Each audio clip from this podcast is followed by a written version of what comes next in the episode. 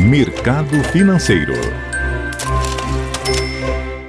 Bom dia. Bolsa Paulista operando com pequena queda de 0,03%, com o índice Bovespa a 102.778 pontos.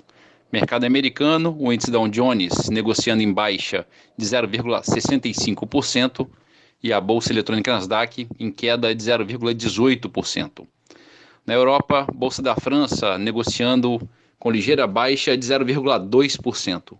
Em Londres, bolsa recuando 0,32%.